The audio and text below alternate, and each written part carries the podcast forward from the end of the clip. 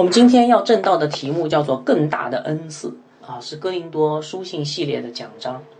经文在哥林多前书第十二章二十八节到第十三章三节啊，最大的恩赐。我们先做一个简短的祷告，求圣灵来带领我们。亲爱的神呐，呃，求你的灵亲自的带领我们，让我们进入这段经文啊，把你的启示光照出来，能够照亮我们。呃，软弱的生命，让我们看见你的恩赐应该如何使用，应该如何去追求，以至于我们可以来服侍你，能够彰显基督。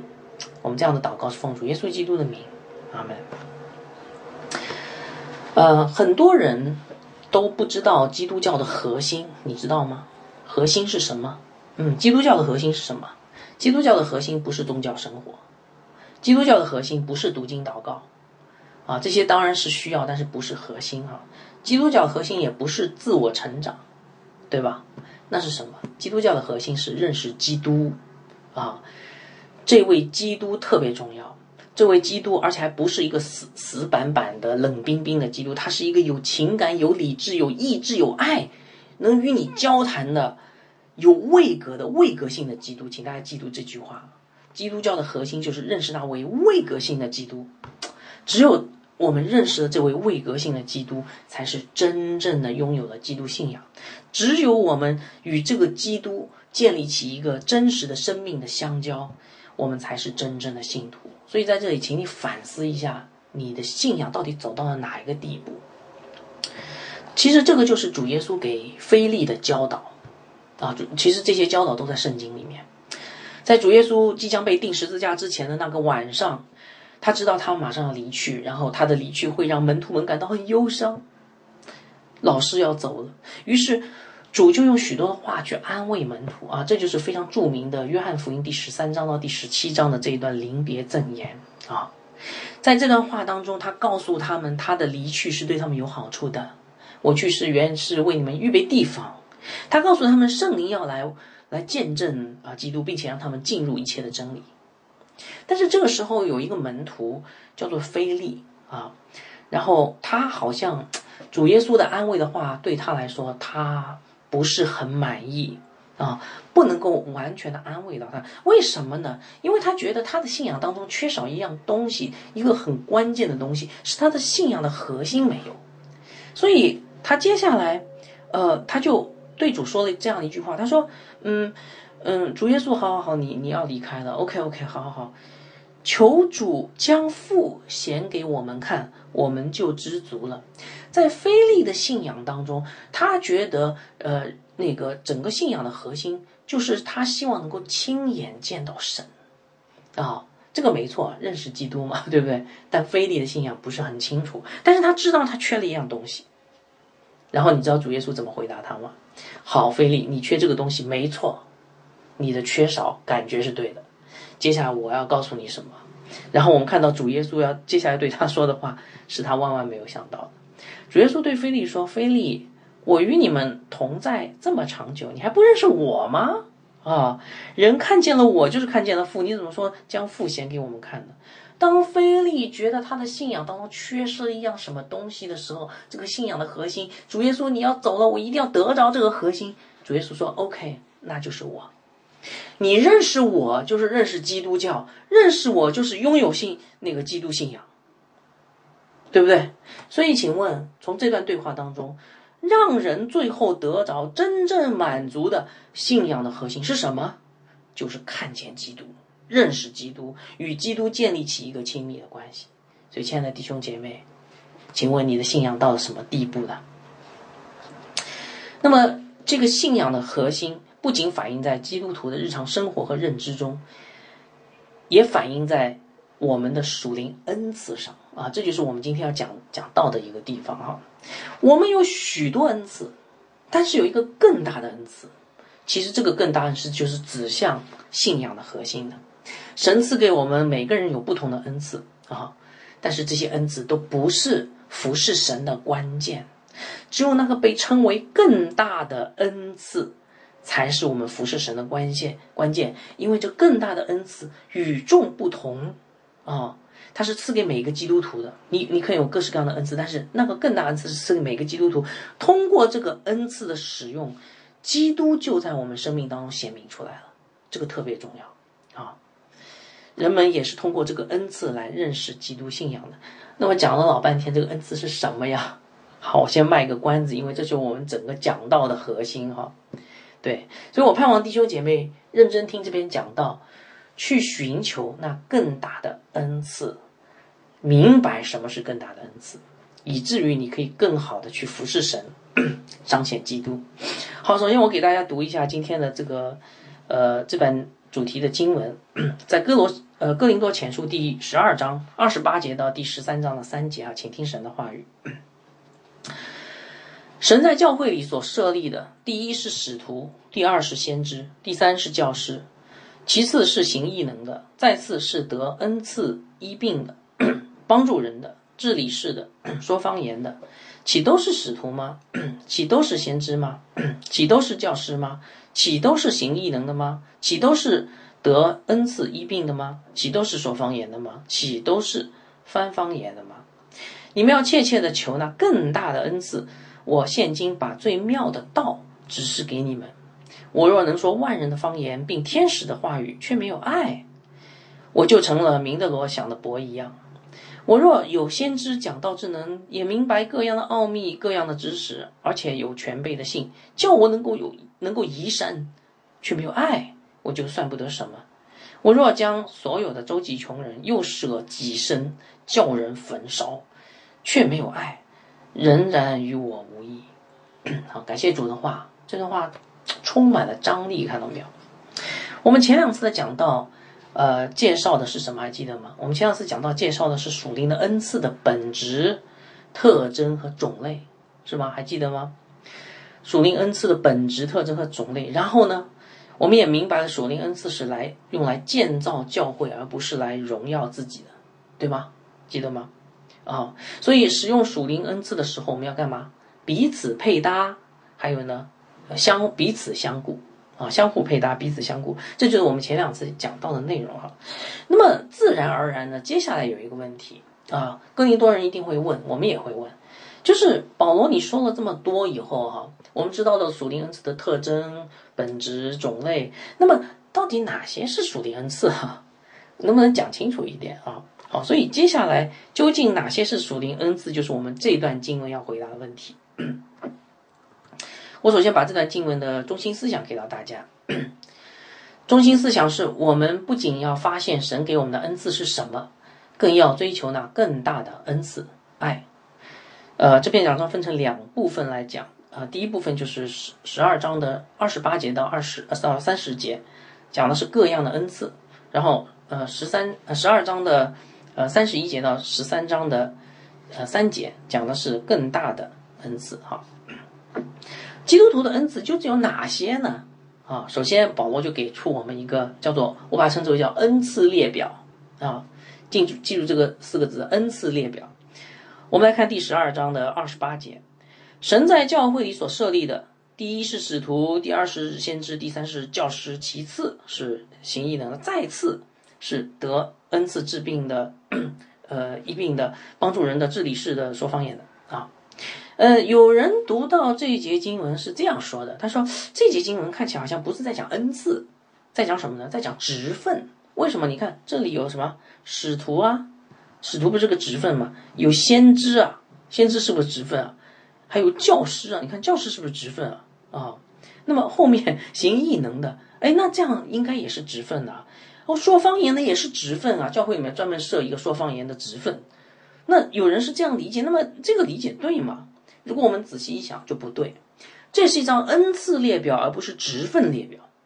不信你们看三十一节讲保罗怎么说啊？你们看三十一节，保罗说：“你们要切切求那更大的什么？呃，不是职分，是恩赐，看到没有？所以对照前面这个列表。”其实那个前面列列表讲的是什么？不是职分，是恩赐，明白吗？啊，如果你理解成为职分的话，那是蛮危险的。那么我们在使徒行传其实也可以看到这一点，也可以佐证这一点哈。使徒们建立教会，有使徒的恩赐，对不对？嗯，但是问题是使徒也行异能嘛，对不对？而使徒也一并哦，而且五旬节使徒也说方言，对吧？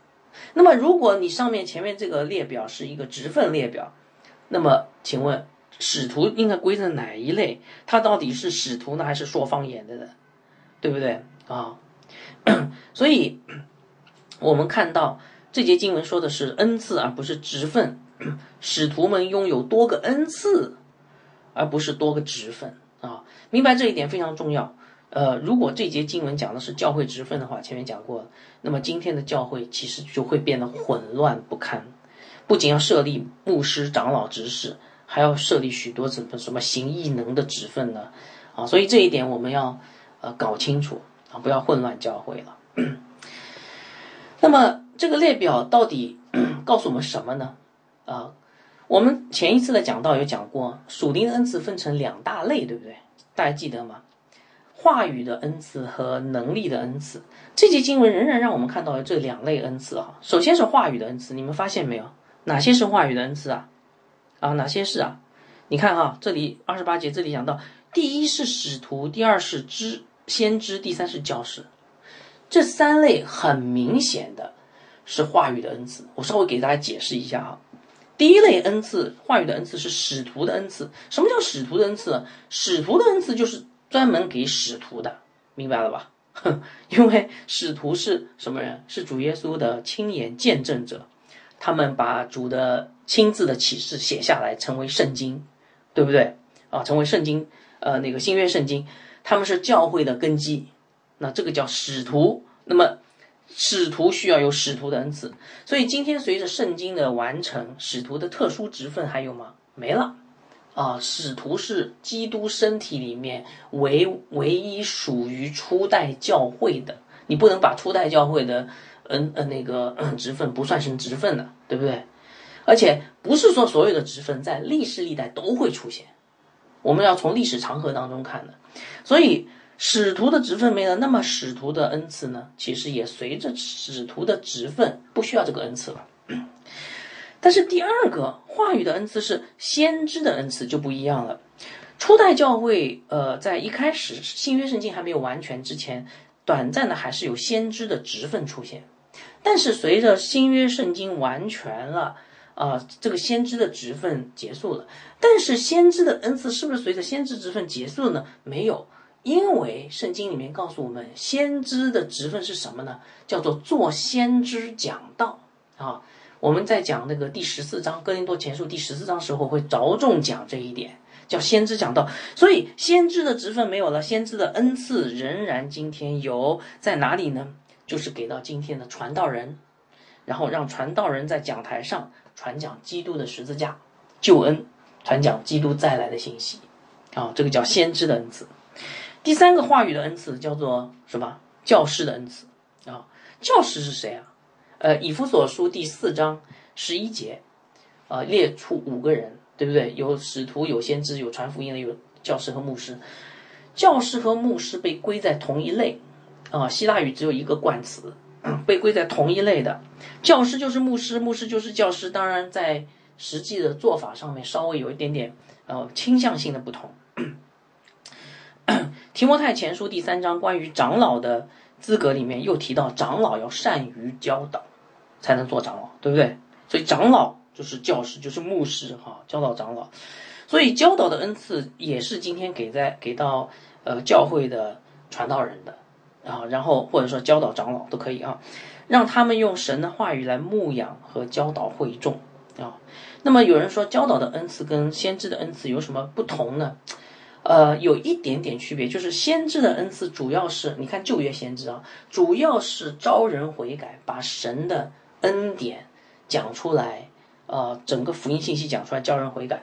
教导的恩赐更着重于把神的话语更明确的给他解明，以至于大家可以理解神的律法是什么，神的恩典是什么，啊，耶稣基督的属性是什么等等。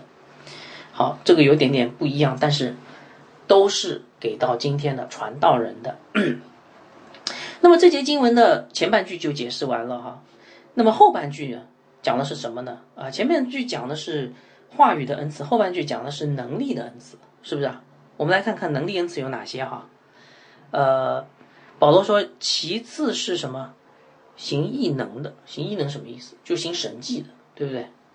嗯，再次是得恩赐医病的，医病的人哈，帮助人的啊，治理事的，最后说方言的。保罗把说方言放到最后，其实他是有目的的哈，我们以后再说。嗯，我们知道主耶稣的事工在地上有两方面。第一方面，他传讲天国的福音；第二方面，他行神迹。为什么行神迹？因为他要去佐证福音的大能。这个福音不光是传讲出来的普通的话，它是有能力的。所以你看神迹啊，所以神迹是佐证福音的大能。然后呢，神迹是佐证话语的能力，是佐证话语的能力的恩赐是来帮助我们理解话语的，对不对？同样，门徒的服饰也有两方面：第一方面传福音，第二方面用蛮有能力的生命见证福音的大能，对不对？所以你看啊，这就是为什么神赐的属灵恩赐有两方面，明白了吧？因为耶稣基督的传道有两方面，所以这个第一方面话语的恩赐，我们刚才讲了；另另另外一方面啊，另二十八章呃二十十二章二十八节的下半句讲到是能力的恩赐。那么有哪些能力的恩赐呢？哇，我们看到很多人可能会被这个吸引哈。哦，有那个行异能的，行神迹的，有呃这个医治医医病的，还有呃说方言的，是不是啊？啊，所以很多人被这个能力的恩赐吸引了以后，往往会忽略这个话语的恩赐。其实今天我们去看那个一些灵恩派的教会里面啊，人们特别喜欢这些东西，呃，那个医治释放啊，说方言的大会啊。但是呢，你往往会看见这些所谓的大会里面，神的道是被轻忽的哈，这是非常不对，要悔改的。能力的恩赐不能够脱离话语的恩赐哈。好，呃，但是能力的恩赐仅限于神迹、医治和方言吗？还不治，不是。这里还提到了治理事，看到没有？什么叫治理事？治理事就是管理教会的恩赐，是吧？不过在这儿我们要小心哈，很多人认为管理教会的恩赐就是。今天管理企业的能力，这是完全不对的。我跟大家说，管理教会的恩赐，管理教会的方法跟管理企业完全不一样。管理企业是你用尽人的方法，你的方法，想尽一切办法能够赚钱。管理教会不是的，你不是那个 CEO。管理教会是我们要最最重要的特质是，管理教会是要顺服听命于基督。然后敏感于圣灵的带领，哎，我们的 CEO 是圣灵啊，圣灵今天要要教我们这些人做什么，部门经理做什么，我们就做什么，大家明白吗？啊，所以千万不要把世俗的商业管理学带到教会，商学院那套是行不通的啊！我再讲一遍，商学院那一套在教会里面是行不通的。最后这节经文还提到一个非常容易被人忽视的恩字，你们发现没有？哦，我今天要讲很很仔细哈，你们发现没有？什么恩赐啊？啊，我还漏了一个哪个恩赐没讲？发现没有？哎，我估计大概因为我前面讲的比较枯燥嘛，所以我估计很多人开始打瞌睡了哈。你们发现没有？我哪个恩赐没有讲啊？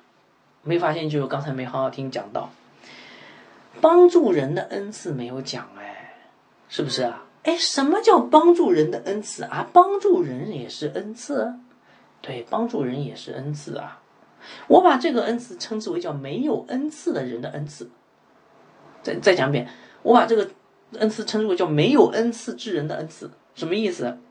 我们有时候听到基督徒经常会抱怨说：“哎呀，你知道吗？神好像没有给我恩赐。”哎，嗯，感谢主。如果你这样讲的话，我就告诉你，你有恩赐，什么恩赐？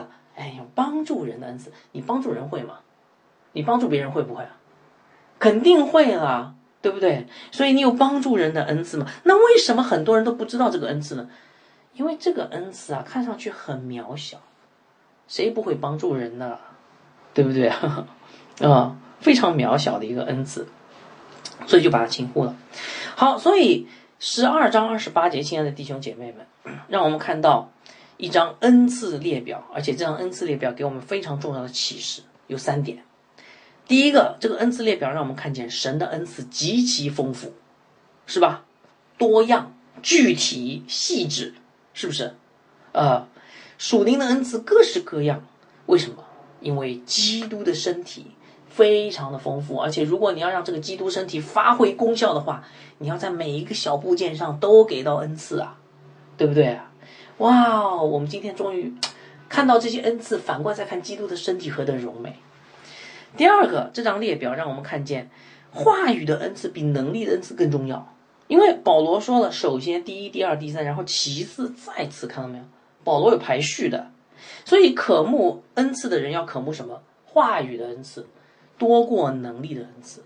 也许你有能力的恩赐，但是你更要求话语的恩赐啊，渴慕能话语的恩赐啊。这个也是有道理的，因为神的道就是建造教会的关键，这圣经告诉我们的，对不对？不是神迹，神迹不建造教会，神迹吸引人眼球，但是不建造教会啊。这张表里面第三个让我们看到的是基督徒每个人都有恩赐，你说从哪里看出来的？前面讲了帮助人的恩赐啊，对不对？你其他恩赐都没有，难道没有帮助人的恩赐吗？对不对？而且从前面有经文哈，我就不这里多多说了，讲到了个人都有恩赐，每个人都有的啊，所以三点啊，请请大家记得了，神的恩赐何等丰富，呃，话语的恩赐大于能力的恩赐，每个基督徒都有恩赐。但是我告诉大家，正因为恩赐的丰富，我们也很容易进入追求恩赐的迷失。哥林多人就犯了这个毛病。我们接下来看保罗怎么说哈，第十二章二十九到三十节，保罗就接下来说了，他说：“哎，等一下，我讲完了恩赐列表，然后我要挑战你们，哥林多人呐，十十二章二十九到三十节，保罗说。”岂都是使徒吗？岂都是先知吗？岂都是教师吗？岂都是行异能的吗？岂都是医呃那个得医呃恩赐呃医病的吗？岂都是说方言的？岂都是翻方言的吗？保罗话锋一转，一口气抛出七个反问句，呃究竟发生了什么事啊？保罗这样说，我们从逻辑推理就可以想象，哦，哥林多人当时大概发生了什么呢？争夺某些恩赐。求某些恩赐，就不求那些恩赐，啊，对不对？我们从整个的哥林多前书里面就可以看到，哥林多人是怎样的人。保罗为哥林多人错误的追求恩赐感到着急啊！你看，哥林多前书告诉我们什么？哥林多人结党纷争，骄傲自大，淫乱，彼此告状，聚会次序混乱，男女次序混乱，对不对？所以你可想而知，他们是怎么追求属灵恩赐的。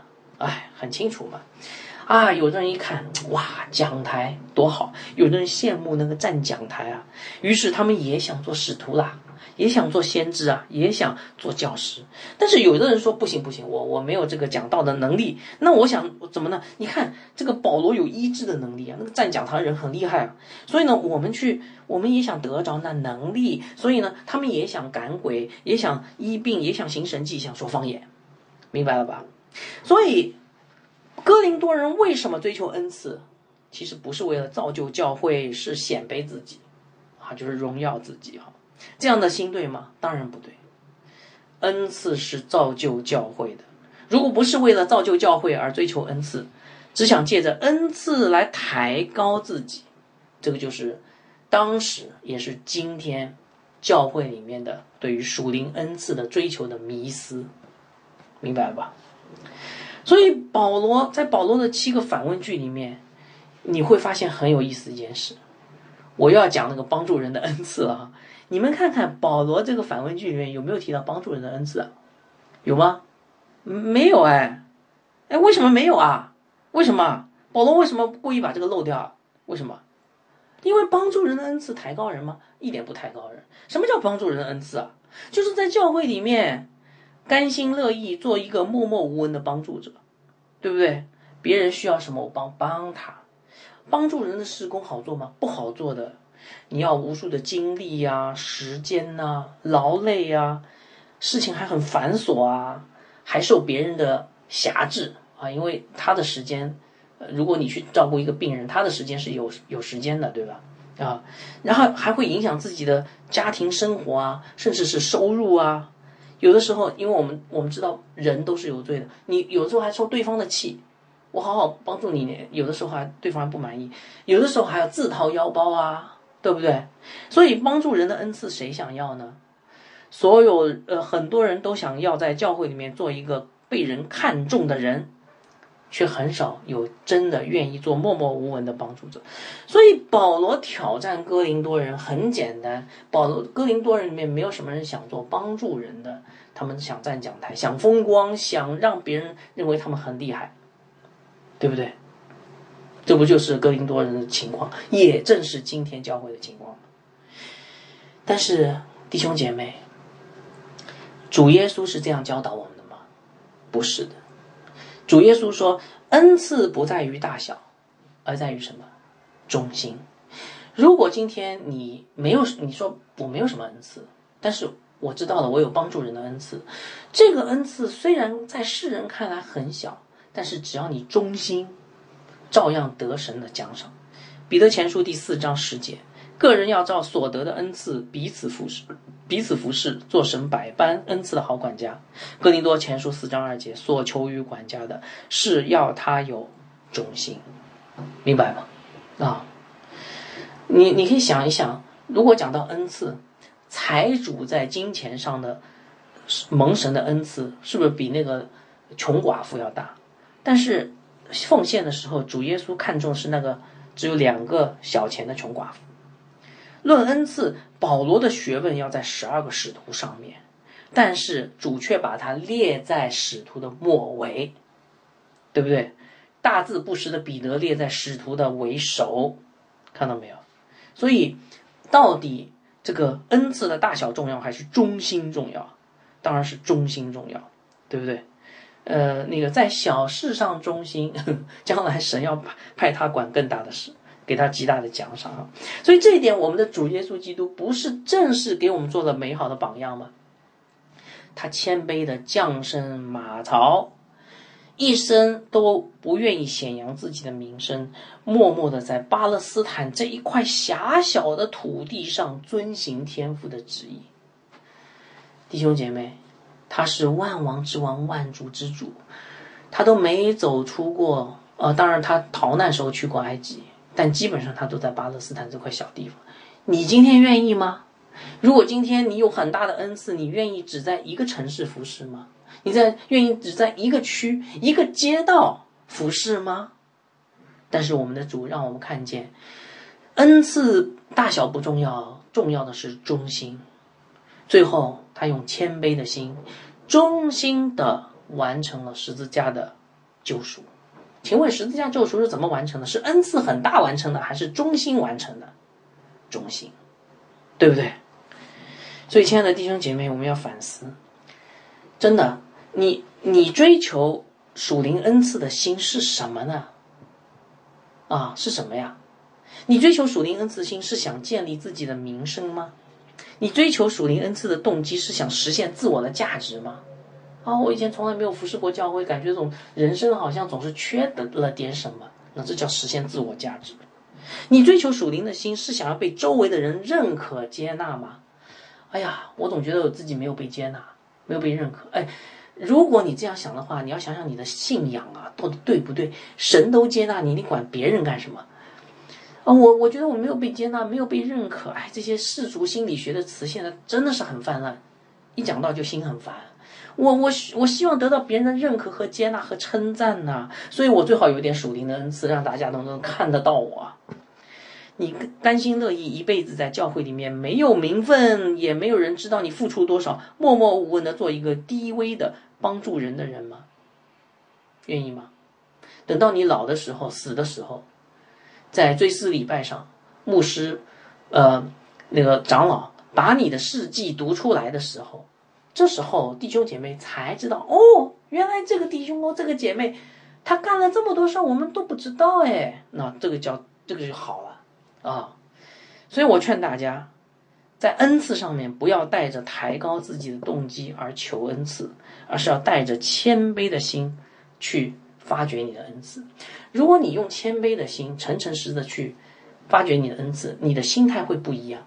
你不会说主啊，我想要讲到的恩赐啊。你看教会多需要我，你会说主啊，你给我的恩赐到底是什么？那不管你什么，我都接受了。你看，是心态是一样的嘛？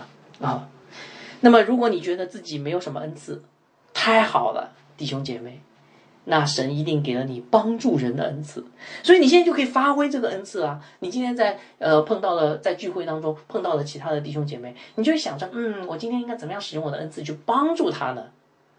说一句美好的话，啊，在经济上帮助对方，是不是啊？都可以啊，在小事上忠心。或许神会把更大的事托付给你。好，所以十十二章二十八到三十节哈，接下来我们讲十二章的三十一节到十三章三节。OK，是的，发现你的恩赐，不要去强求。好，不过这个话好像会让人有点泄气啊。但是接下来保罗将要给你一个极大的鼓励：求要求的，但是不要求那些恩赐。要求那个恩赐，明白吗？啊，保罗他要告诉你，你可以不求别的恩赐，但有一样恩赐一定要求，什么恩赐啊？我们来看第十二章三十一节，保罗说：“你们要切切的求那更大的恩赐。我现今要把最妙的道指示给你们。”哎，有一个恩赐比前面十二章二十八节讲的恩赐列表里面恩赐更大耶。保罗怎么没有把这个恩赐列在那个十十二章二十八节？然后保罗还告诉哥林多人说：“等一下，你要切切的求，切切就是努力的、竭力的求啊，对不对？要求啊，呃，要主动的去求。然后保罗还把这个恩赐称为叫最妙的道啊，原文就是超越其他一切的道路，最妙的道。哇，这什么恩赐啊？从接下来的话里面看到，这什么恩赐啊？爱。”讲完这句话，保罗就开启了《哥林多前书》十三章这个著名的爱的颂歌的篇章，对吧？很多人在呃讲这个《哥林多人十二十二章十三章的时候，是断在分段是断在十三章一节的，或者十二章三十一节的。我我我的做法正好是把它连在一块儿，凸显出呢更大的恩赐啊！为什么断在这里？因为后面。被称为爱的颂歌，很很多人喜欢那个后面的东西哈，但是喜欢后面东西不见得真的明白啊。讲到这儿，我问大家个问题哈，如果你仔细想，你会觉得有点纳闷儿，什么纳闷儿啊？我问大家一个问题啊，哎，我请听好了，我问大家一个问题，弟兄姐妹，爱是恩赐吗？呃，我我再问大家，再问一遍，弟兄姐妹。爱是恩赐吗？啊，我我从来没想过，好吧？哎，等一下，什么叫恩赐啊？所谓恩赐就是神赐给我的，对不对？如果神不赐给我，我没有爱。可是我我是一个没有爱的人，嗯，还需要神赐给我，我才能爱。你你会不会觉得有点混淆？等一下，等一下，让我想想。可是我爱我的父母啊，我也爱我的配偶啊，我也爱我的孩子啊，我也爱我的工作啊。我也爱我的钱呐，我也爱我的房子啊，我也爱我生周围一切，我爱我的生活方式啊！财现在财务自由了，我可爱我的生活方式。难道说我不是一个有爱的人吗？我不懂爱吗？我当然懂爱了。可是为什么这里把爱称为一个恩赐呢？如果你不明白这个道理，说明你没有爱，你没爱过。为什么爱是一个恩赐？而且保罗还说这是个更大的恩赐。我跟大家说啊，这个就是这篇讲章的关键。好，直截了当的告诉你，不卖关子了。如果你联系上下文，你会发现这个爱不是你理解的爱，你会恍然大悟一个非常重要的道理。我告诉你，没错，我不想否认你是一个有爱的人。为什么？因为你确实爱你的生活方式，你确实爱你的父母，爱你的孩子，爱你的配偶，爱你的工作，你确实知道有爱，这一点从日常生活当中不难看出来。可是我告诉你，这个叫做人的爱，不完全的爱，有限有罪的爱，人类堕落以后的爱，是人堕落以后扭曲的神的形象，明白吗？就是。人堕落以后，人类始祖堕落以后，人仍然有神的形象，只不过是扭曲的。所以，我们仍然有爱，只不过是有限有罪的爱，明白了吧？对不对？好，回过头来，请问保罗在讲什么？他在讲最大的恩赐，最大恩赐干嘛的？服侍教会用的。属灵恩赐是不是服侍教会用的？对。保罗说：“对不起，你没有这个爱。”这什么意思啊？哇，这个给了我们一个惊人的推断。我告诉你，记住这句话：服侍教会的爱一定不是人的爱。服侍教会一定不能用人的爱，一定要用主耶稣圣洁的爱，明白吗？这爱我们没有，我们有的是人的爱，我们没有主的爱。主的爱是舍己的，是奉献的。我们的爱是情感上的喜悦的获获取的，对不对？所以，如果你想服侍教会，那就好好求神赐给你基督的爱吧，亲爱的弟兄姐妹。很多人不知道这个道理，是因为他们从来就没有好好的去服侍教会。我跟大家说哈，我不知道你们当中有没有好好去服侍教会。如果你真的去服侍教会、服侍弟兄姐妹的话，你会发现你没有爱。为什么你有一点点爱人的爱很快枯竭了？很多的施工都是这样终结的，因为你爱不下去，对方是罪人，可可恶的人，然后对方值得你爱吗？值得你付付出一切，付出你的生命，付出你一切的代价去爱吗？考验一下，有多少传道人要跌倒在这个事情上面？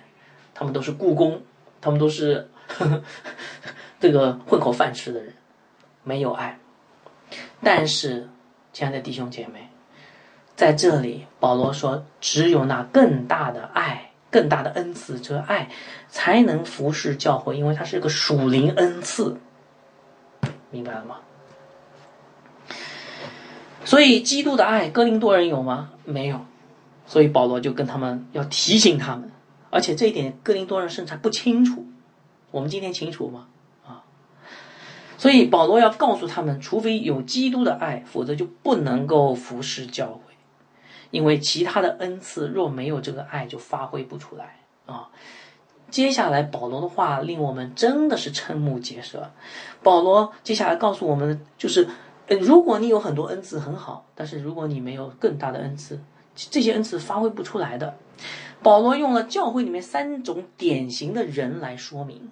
而这三种人涵盖了教会的整体，教会的无论任何人都包含这三种人里面哈。然后呢，无论任何人，保罗说都需要这个基督的爱，这个属灵的恩赐，否则就不能服侍教会。那么哪三种人呢？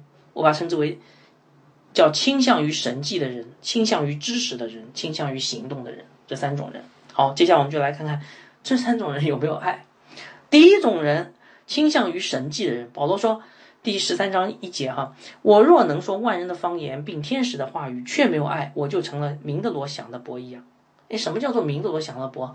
梆梆梆梆，敲完以后没了，对不对？没有什么果效啊。所以教会里面有些人很喜欢方言哦，或许他们认为说方言就是代表神的能力。哎呀，你你知道吗？你看我能说方言，我自己不知道我自己在说什么。神的能力多伟大，然后。他其实可能心是好的，是希望有人能够借着神的能力，这种神奇的事情，能够相信，呃，相信神的真实啊。那么今天的灵恩派教会就是不就是这样的思路吗？对不对？但是我问你，根据这些经文，方言有用吗？有用吗？没用。为什么？保罗说的，我若能说万人的方言，而且我的方言还特别厉害，说天使的语言，却没有爱。有用吗？没有用，只不过是想的罗鸣的呃鸣的锣响的钹，砰砰砰敲过以后，人家回头看一看，没发生什么事儿，走了。所以真正让人认识基督的不是方言，而是基督的爱，明白了吧？第二类人是倾向于知识的人，我们来看第十三章的二节。我若有知，我若有先知讲道之能，也明白各样的奥秘、各样的知识，而且有全备的信，叫我能够移山，却没有爱，我就算不得什么。教会里面有一些弟兄姐妹对神的话语非常追求、非常渴慕的，你看见没有啊？他们常常研读圣经啊，甚至可能还研究原文啊等等，嗯，而且对神的话语坚信不疑哦。神的话一定要遵行的。我们一定要遵循神的话，信心很大啊！什么事情我都有信心的。其实今天的改革宗教会就是这样的代表，对不对啊。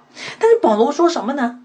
哎呀，就算你知识圣经知识很丰富，就算你熟读神的话语，就算你信心全备，如果没有爱，会怎样？先知讲道的恩赐一点都发挥不出来，是不是？教导的恩赐一点都发挥不出来，不是吗？我我我我读到这儿，我就想到以前我在神学院里面读书的时候，讲道学啊，呃，神学生呃，改革中的神学院里面，神学生对讲道是非常非常看重的啊，这是教导出来的哈。嗯，我我我当时在上这个讲道学的时候，我们那个讲道学的老师是一个老牧师，然后呢，我想太好了，我我去请教他一下关于讲道的秘诀，然后。但是他给我的回答让我永生难忘啊！我我就问那个牧师哈，我说我当时我问了很多问题，其中有一个问题说，你觉得怎么样才能够把一篇讲道讲得非常的好？他告诉我，他说，小朋友，如果你想把讲道讲好的话，我告诉你，就一个秘诀，什么秘诀啊？什么秘诀？他告诉我，他说你要爱你的会众啊！我当时听完以后真的好傻，我然后。我我就懵掉了，我为什么？后来他解释说，他说如果你爱他们，他们能够知道，他们是知道的，一个人被别人爱，他是知道的，感受得到的，对不对？然后他们就会听你的。如果你不爱他们，他们就不会认你是他们的牧者，只不过是个讲员。然后呢，你说什么，他们脑子里转一转，不不怎么听，人都是悖逆的嘛。那你讲道有什么用啊？讲道的目的就是让对方听，能够改变生命嘛，对不对？你要爱他们，爱他们以后呢，他们就会听你，他们相信你，他们就会把你的道记在心里面，然后平时就会去尝试去做，明白了吧？这就是讲道的秘诀啊！哇，原来老牧师的讲道秘诀这么简单啊！不是什么高深的解经能力，不是博览群书，不是对原文滚瓜烂熟，而是去爱，真心的用基督的爱去服爱你的服侍的对象，对不对？然后，所以没有爱，先知讲到的恩赐一点都发挥不出来。第三类人，倾向于行动的人，我们前面讲倾向于能力的人，倾向于知识的人，第三倾向于行动的人。不过这类人最容易被人误解。我们来看第十三章三节：“我若将所有的周济穷人，又舍身舍己身叫人焚烧，却没有爱，仍然与我无异。”啊，等一下，也许你读到这儿会说：“等一下，等一下，这些人没有爱。”我们经常把这样的人称之为什么？有教会里有爱心的人呐？你因为他们常常周济穷人，他们没有爱心，他们不爱人吗？啊？他们，他们，我我相信很多人看到他们说，哦，他们很有爱心。你看，他们就关心老弱病残，他们很有爱心。常常就周济穷人，不是爱人的人吗？叫又舍己身叫人焚烧，就是殉道啊，不是爱神的人吗？这样的爱神爱人的人，怎么能说他没有爱呢？哇，这些经文真的是。太令人震撼了！我不知道你以前读读到的时候有没有读出来啊？是不是？但是他们有爱吗？没有。为什么？保罗说的，其实不是保罗说，神说的嘛。圣经告诉我们，他们就算做这些事，可能也没有真正的爱。为什么？我我前面解释过了，我明白了。我现在就把这个呃那个呃恍然大悟以后明白的东西告诉大家。因为这些人，如果他们不是用基督的爱，而是用他们内心人的火热、人的爱去做这些事，可不可以啊？也可以嘛。我我要自我实现我的价值，我我要去呃奉献我的一切，然后去帮助穷人，可可以吗？可以啊。我要去殉道，可以吗？可以啊。人的爱，但是若没有基督的爱，没有爱这个更大的属灵的恩赐，无益的。弟兄姐妹，你不要认为你已经付出了很多爱心的行动，你就是个有爱心的人。可能在上帝面前，那里你的赏赐是零。你要好好想一想，你里面的爱是人的爱还是基督的爱？如果用人的爱去服侍，一定长不了。你看看你自己的施工，你就知道了。你自己的施工如果长不了，今天做这个，明天做那个，五年以后你再看看五年前你做的事情还在那里吗？如果不在了，人的爱。所以讲到这儿，我们惊讶的发现，我们以前对恩赐的理解好像有点问题，对不对？我们一谈到恩赐，我们想到什么？哦，讲道啊，先知啊，祷告啊，组织活动啊，带领敬拜啊，医治啊，赶鬼啊，传福音啊，我们那个可以列出一大堆，比十二章二十八节列的更长。但是，谁又想到了爱这个更大的恩赐呢？我们一我们一心追求的是十二章二十八节。我们总是忽略的是十二章三十一节，对不对？我今天把这两节放在一块儿讲，你终于看得看明白了，对不对？啊，当我们真的得着了那梦寐以求的恩赐的时候，却没有爱，那些梦寐以求的恩赐能发挥出来吗？能产生果效吗？不能。保罗讲了三次，不能，不能，不能，不能，三节经文嘛，对不对？啊。所以，这个大大的影响了我们对恩赐的理解和那个呃使用恩赐时的心态，对不对？以前使用恩赐的时候，我们注重是那些恩赐，但是现在呢，你明白了吗？使用这些恩赐的时候，你注重的不是那些恩赐本身，而是那更大的恩赐，就是爱。在你讲道的时候，在你祷告的时候，在你组织活动的时候，在你带领敬拜的时候，在你医治的时候，在你传福音时候。有爱吗？所以，亲爱的弟兄姐妹，这不光是保罗说的，这也是主耶稣向我们展示的。他在世上真的就是在向我们展示这一点。在他临别的时候，他赐给门徒一条新的命令。我想很多人都知道，他说：“我赐给你们一条新命令，乃是叫你们彼此相爱。”我怎样爱你们呢？你们也要怎样相爱。你们若有彼此相爱的心，众人因此就认出你们是我的门徒了。弟兄姐妹，没有爱，一切的恩赐都不可能发挥出来的。而且你看，主耶稣还特别强调什么？什么爱？他的爱不是人的爱。他说：“我怎样爱你们，也要你们也要怎样相爱，对不对？”接下接下来不久，一天以后。我们亲爱的主就以身作则，他在十字架上展现了这世上最大的恩赐——爱，不是吗？罗马书第五章八节：唯有基督在我们还在做罪人的时候为我们死，神的爱就在此向我们显明了。约翰一书四章十节：不是我们爱神，乃是神爱我们，差他的儿子为我们的罪做了挽回祭，这就是爱了。十字架就是爱，十字架就是爱这个更大恩赐的淋漓尽致的发挥。当爱的恩赐被淋漓尽致发挥的时候，伟大的救赎成就。记住这句话。接下来，主耶稣复活以后，在风光秀丽的加利利湖边，那是个非常美好的早晨，好像。